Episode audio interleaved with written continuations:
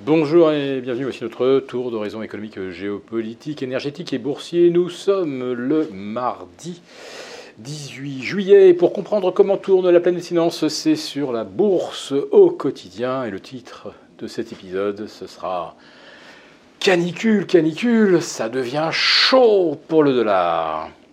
Oui, très très chaud pour le euh, billet vert qui euh, chute de 2,5% en l'espace de 6 euh, séances.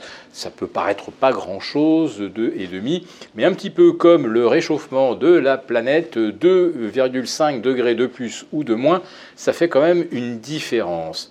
Et ça commence à faire une sacrée différence pour les Américains, qui vont euh, donc perdre 2,5% de pouvoir d'achat mais qui vont gagner également 2,5% de compétitivité en plus. Autrement dit, les produits importés aux États-Unis vont coûter plus cher, ça c'est pas la bonne nouvelle du point de vue de l'inflation. En revanche, les exportations pourraient euh, s'accélérer, ce qui est plutôt une bonne nouvelle pour les entreprises américaines. En ce qui, en ce qui nous concerne, nous, Européens, une chute du dollar, ça veut dire effectivement des euh, produits énergétiques importés un petit peu moins chers. Mais ça, vous n'allez même pas vous en apercevoir, puisqu'en France, voilà que l'on nous supprime le euh, bouclier tarifaire. Bon, c'était prévu déjà depuis le début de l'année. Hein. Mais euh, grosso modo, le gouvernement avait calculé que ça lui coûtait 14 milliards de protéger le particulier qui paye sa note d'électricité ou l'artisan, etc. Et euh, donc ces 14 milliards, bah, c'est qui? C'est nous euh, qui allons devoir euh, les mettre sur la table. 14 milliards, ça fait quand même pas mal d'argent en plus par ménage. En fait, beaucoup, beaucoup plus même que la hausse de la taxation sur les carburants qui avait mis les gilets jaunes dans la rue. Oui, notre note d'électricité va augmenter de 10%, alors qu'à la production, on est toujours autour de 6 euros le kilowatt, il va nous être facturé désormais 24 euros et peut-être même 30 d'ici la fin de l'année. Autrement dit, si nous avons moins d'inflation euh, dans les euh, rapports officiels, la réalité, euh, c'est que notre pouvoir d'achat va continuer de se dégrader assez euh, fortement.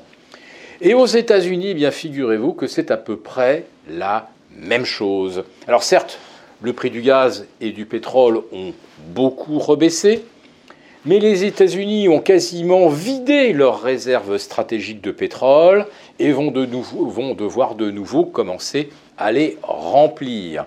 Et ils vont commencer à le faire au moment où nous commandons partout du gaz et du pétrole pour passer l'hiver, alors que la Chine va mettre sur pied des euh, mesures de relance, donc la Chine va redevenir un gros acheteur de pétrole, et au moment où la Russie, euh, l'Arabie saoudite, tous les pays producteurs ont resserré le robinet au maximum et font mine de ne pas vouloir le rouvrir. Alors, nous sommes pour l'instant, on va dire, dans l'œil du cyclone. Pour l'instant, tout va bien. L'inflation reflue très rapidement. La baisse du dollar redonne de la vigueur à l'euro. Mais en réalité, euh, cette vigueur de l'euro n'est pas une bonne nouvelle pour nos entreprises exportatrices, évidemment. C'est le euh, cas de figure inverse des entreprises américaines. Et le retour de l'inflation ne devrait pas tarder. Inflation par le biais donc de l'énergie, du gaz, du pétrole. Donc profitons bien de ce bel été. Euh, beaucoup de Français sont en vacances au moment où euh, le coût de leur, euh, de leur électricité va augmenter de 10%. Et c'est à la rentrée qu'on fera véritablement les comptes. Et c'est à la rentrée que l'on va mesurer à quel point le pouvoir d'achat est abîmé et sans volonté et sans capacité de dépenser, de consommer, on s'en va probablement vers une récession. Donc à surveiller de très près évidemment les chiffres des ventes de détail aux États-Unis, mais également en France en juillet, en août, et à la, rentrée, on pourrait bien se retrouver avec la double peine, c'est-à-dire une consommation en berne et une récession, et de l'inflation qui repart car le prix des matières premières a atteint cette fois-ci le plancher.